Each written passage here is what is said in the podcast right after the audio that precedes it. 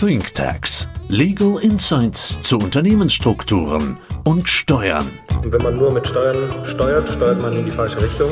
Nur zwei Dinge auf dieser Welt sind uns sicher. Der Tod und die Steuern. Steuern sind zwar nicht alles, aber alles ohne Steuern ist nichts. Herzlich willkommen zu einer neuen Folge ThinkTax. Pavel, ich freue mich, dass du heute mit im Studio bist. Hallo Marc, ich freue mich auch. Pavel, ich hatte es dir schon weitergeleitet. Am Wochenende flatterte eine E-Mail ins Haus. Wir haben einen Fall geschildert bekommen von einem Familienvater. Der ist verheiratet, hat zwei Kinder, die sind noch minderjährig, gehen hier in Deutschland zur Schule. Sie wohnen auch alle in Deutschland. Und er hat sich Gedanken gemacht. Er hat ein sehr stattliches Vermögen aufgebaut. Das beläuft sich mittlerweile nach seinen Angaben auf so 15 bis 20 Millionen Euro. Vor allem in Immobilien investiert. Der Großteil der Immobilien befindet sich in Deutschland, aber es gibt auch einige Immobilien, die sich mittlerweile im europäischen Ausland befinden. Und er macht sich einfach Gedanken, wenn er sich das gesamte politische Weltgeschehen anschaut. Das hat begonnen mit dem Thema Corona. Und wie finanziert man die Folgen, die durch Corona entstanden sind? Was wird es in Zukunft geben? Wir haben auch schon drüber gesprochen. Gibt es irgendwann mal eine Vermögensabgabe, eine einmalige Vermögensabgabe gegebenenfalls? Er sieht das Thema Ukraine, Krieg direkt vor der Haustür, was sehr schockierend für ihn ist, und überlegt sich, was kann ich machen?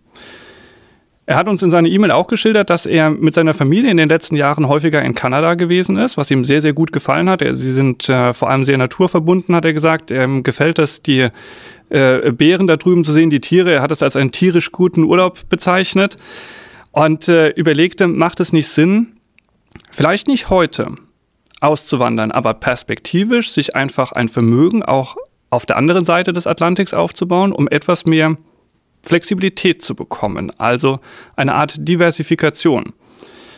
Und überlegte, was kann man machen? Fangen wir vielleicht mal mit einer Ferienimmobilie an. Macht es Sinn, eine Ferienimmobilie zu kaufen? Wenn ja, wie könnte man so etwas machen? Worüber kauft man sie? Hält man sie privat? Und sein Ziel ist es, am Anfang, wenn er dafür Vermögen aufbaut, es erst einmal selbst zu nutzen, gerade aufgrund seiner Affinität zu Kanada. Wenn du das so hörst, was schießt dir durch den Kopf? Allein Stichwort Visum. Ja, das ist äh, tatsächlich eine spannende und sehr aktuelle Frage. Diese Frage wird immer häufiger gestellt. Also so wie du das geschildert hast, einmal hat das natürlich in der Corona-Zeit begonnen, nicht zwingend aus steuerlichen Gründen, sondern natürlich auch, aber wichtig ist natürlich auch die eigene Sicherheit. Auch soziale Unruhen, das kennt man auch aus den USA, dass da Manager irgendwelche Bunker sich kaufen, da sind wir noch Meilen davon entfernt.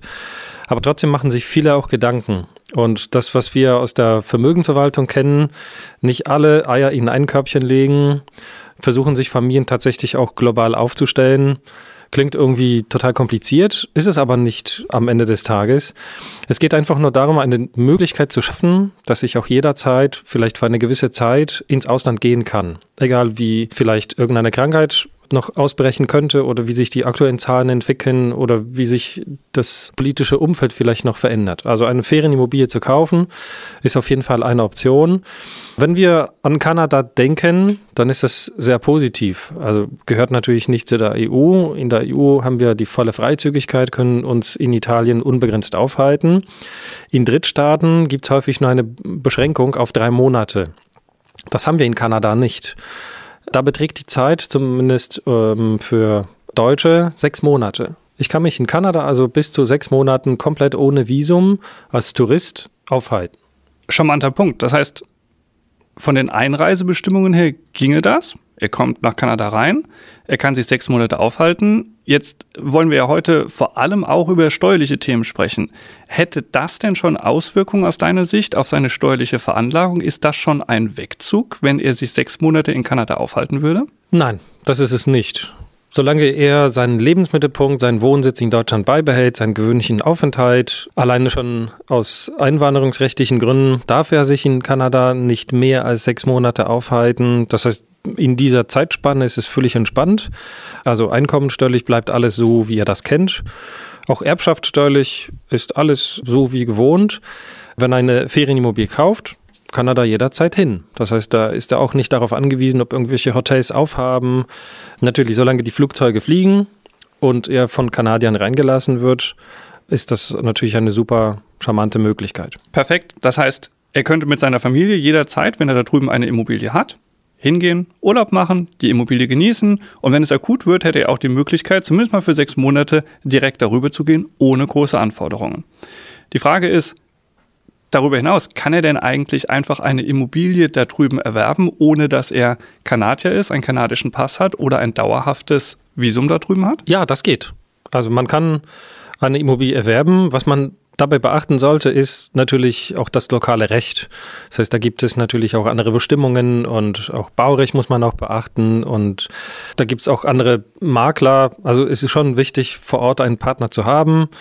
Wenn man über eine kanadische Immobilie spricht, ist natürlich auch ein Konto vor Ort sinnvoll, um die Kosten auch vor Ort zu tragen. Ob man das Konto jetzt, äh, ob man da einen höheren Betrag auf dieses Konto transferiert oder nicht, das ist dann, gehört vielleicht auch zu dieser Überlegung dazu, ob man da vielleicht eine gewisse Notreserve auch vor Ort hat und jetzt nicht auf deutsche oder Schweizer Banken angewiesen ist, sondern vielleicht vor Ort noch funktionieren kann. Was dazu gehört, ist, ob man diese Immobilie direkt erwerben sollte oder vielleicht irgendeine Gesellschaft dazwischen schaltet klassisches Thema, was wir hier bei uns in Deutschland auch immer haben. Es ist natürlich vor allem häufig eine Frage der steuerlichen Perspektive, wie erwerbe ich eine Immobilie, aber auch das Thema der Nachfolge und des Generationenwechsels, der da gegebenenfalls ansteht und natürlich der Frage, im Moment will er nach Kanada, aber wie kann man perspektivisch so eine Immobilie wieder veräußern und was macht Sinn? Also all die Fragen, die wir uns unter deutschen Gesichtspunkten stellen, stellen wir uns natürlich auch unter dem kanadischen Aspekt.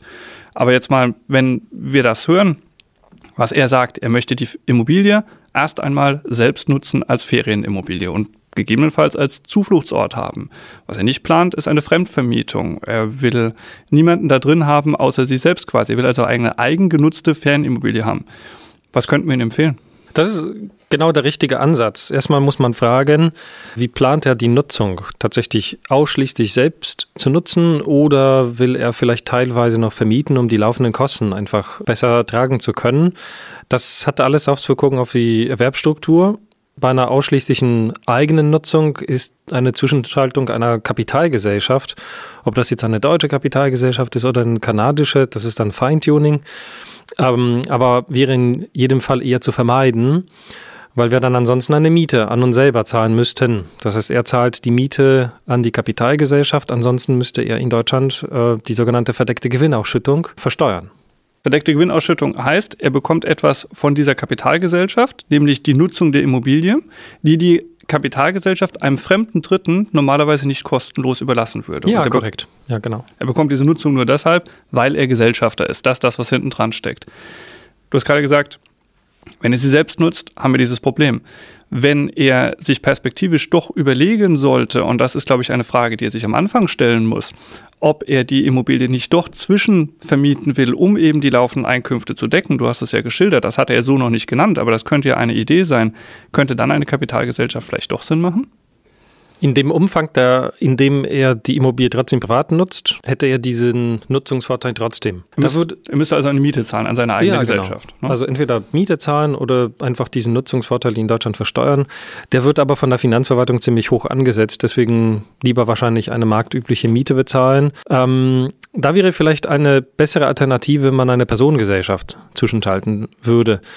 Das ist trotzdem haftungsabschirmend und zum anderen habe ich den Vorteil, dass ich künftig nicht mehr direkt über eine Immobilie verfüge, sondern über Anteile an einer Personengesellschaft. Wenn das zum Beispiel eine deutsche Gesellschaft wäre oder eine kanadische, dann muss ich nur die Anteile verschieben und nicht das Grundstück selbst. Das ist vielleicht etwas handhabbarer. Guter Punkt, das macht es wieder einfacher. Und dann würde sich für ihn gleich die nächste Frage stellen, was er hier in Deutschland natürlich auch immer hat. Kauft er die Immobilie alleine oder kauft er sie mit seiner Ehefrau zusammen? Er sagte, er hat das Vermögen, aber er würde es gegebenenfalls auch mit seiner Frau zusammen kaufen, so in der E-Mail. Was schießt dir da durch den Kopf? Ui, ganz viel. Also lieber nicht. Das war mein erster Gedanke. Wer sollte die Immobilie kaufen? Ganz klar derjenige, der den Kaufpreis bezahlt. Also wenn du eine Ferienimmobilie in Spanien kaufst, würde ich schon gerne auch da im Grundbuch stehen, aber das wäre wahrscheinlich nicht so von dir gewünscht. Und auch zwischen Ehegatten gilt auch nichts anderes, auch wenn man jetzt Zugewinngemeinschaft hat. Viele verwechseln das mit der Gütergemeinschaft und denken, alles, was während der Ehe gemeinsam erwirtschaftet wird, dass es beiden gleichermaßen gehört. So ist es nicht. Es gibt trotzdem separate Vermögensmassen und wenn er alleine den Kaufpreis bezahlt, dann soll er bitte auch alleine in dem Grundbuch stehen. Sonst hätten wir sofort eine Schenkung zwischen Vater oder Ehemann und Ehefrau am Ende. Korrekt. Und da würde gegebenenfalls auch Schenkungssteuer in Deutschland anfallen. Schenkungssteuer ist ein guter Aspekt. Lass uns doch mal weiter überlegen. Wenn jetzt eine Immobilie gekauft wurde, er hat eine, eine Personengesellschaft außenrum geschaltet, beispielsweise eine LLC oder dergleichen. Du hast gesagt vorhin, das ist Technik. Das kommt so ein bisschen darauf an, was er am Ende haben will.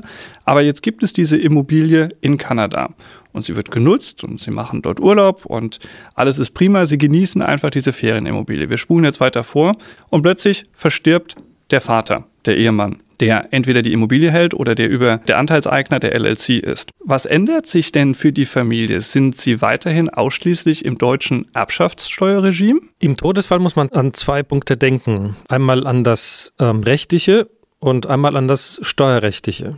Also im rechtlichen Sinne müssen die Anteile oder das Grundstück muss natürlich auch vererbt werden. Und aus der deutschen Perspektive würden wir auch die EU-Erbrechtsverordnung anwenden. Die Kanadier scheren sich aber nicht um unsere Verordnung, sondern sie wenden ihr eigenes Recht an. Und gerade dort, wo wir Immobilien haben vor Ort, will Kanada ihr eigenes oder sein eigenes Erbrecht anwenden. Das heißt, die kanadische Immobilie wird nach dem kanadischen Recht vererbt obwohl Deutschland eigentlich deutsches Erbrecht anwenden will. Klingt irgendwie kompliziert, ist es aber nicht wirklich. Das kann man schon in den Griff bekommen. Ist natürlich auch eine Frage, wie viel Komplexität will ich haben? Kann ich ein ganz schlankes kanadisches Testament machen für die kanadische Immobilie? Oder lasse ich das einfach über mein deutsches Testament laufen? Dann wird das eben nach dem kanadischen Erbrecht vererbt. Die Erben sind gleich. Aber dann gibt es einen gesetzlichen Testamentsvollstrecker. Das macht vielleicht die Nachlassabwicklung etwas komplexer. Und ähm, wenn man das nicht haben will, dann macht man eben ein schlankes kanadisches Testament. In steuerlicher Hinsicht fallen natürlich Steuern an. Und zwar in Deutschland und in Kanada. Also auch Deutschland, solange ich meinen Wohnsitz habe, unterliegt mein gesamtes weltweites Vermögen der deutschen Erbschaftssteuer. Kanadier haben eine besondere Besteuerungsart. Und zwar sie betrachten den Todesfall wie Wegzug. Das heißt, das ist eine fiktive Veräußerung. Meine stillen Reserven, die zwischen meinem Erwerb und meinem tödlichen Weggang entstanden sind oder aufgebaut wurden, die werden dann steuerpflichtig aufgedeckt und ich muss in Kanada die sogenannte Capital Gains Tax bezahlen. Etwas überspitzt gesagt, es ist ja auch quasi ein Wegzug, zumindest ein Wegzug von dieser Erde. Aber was heißt das denn? Habe ich dann am Ende eine Doppelbesteuerung, mit der ich leben muss? Partiell ja. Also die kanadische Capital Gains Tax ist nicht auf die deutsche Erbschaftssteuer anrechenbar. Die kann ich nur abziehen. Das hilft etwas, die Doppelbesteuerung zu reduzieren, aber da bleibt trotzdem etwas übrig. Okay, das heißt, man kriegt es nicht komplett in den Griff. Man muss schon schauen, dass obwohl der Wohnsitz in Deutschland bleibt, auch kanadisches Recht Anwendung findet, allein aus dem Grund, weil eine Immobilie dort vor Ort belegen ist. Aber du sagst, man bekommt es in den Griff. Das heißt, wenn wir es an der Stelle zusammenfassen, wir können mit ihm das Gespräch suchen und sagen, ein Visum braucht man erstmal nicht für die ersten sechs Monate. Das heißt, es ist relativ einfach, dort rüberzukommen. Zweiter Aspekt, er kann die Immobilie einfach kaufen, auch wenn er weiterhin in Deutschland wohnt. Es ändert sich nichts. Die Kinder können hier weiterhin zur Schule gehen. Er muss hier nicht morgen auswandern, aber er kauft sich Flexibilität. Wir müssen über die Gesellschaftsstruktur reden. Das hängt, wie auch in Deutschland, und das würde er sofort verstehen, davon ab, ob er vorwiegend selbst nutzt oder auch fremdvermieten möchte, Stichwort Personengesellschaft oder Kapitalgesellschaft. Und wir müssen etwas mit Blick in die Zukunft uns Gedanken darüber machen, ob wir ein zusätzliches, schlankes Testament auf kanadischer Seite brauchen. Und dann muss man einfach mal eine Simulation fahren und durchrechnen, was im Todesfall passiert, wenn die Immobilie mit einer unterstellten Wertsteigerung vererbt werden würde. Aber zusammenfassend, er bekommt Flexibilität, er kann diversifizieren, er kann sich über die EU hinaus in ein anderes Land verbreitern, was sein Vermögen angeht. Und dadurch hat er und seine Familie einfach etwas mehr, wie er das geschrieben hat, sicherheitskonform mit dem, was perspektivisch passiert. Ja, genau. Pavel, ganz herzlichen Dank. Dann lass uns mit ihm sprechen. Dankeschön.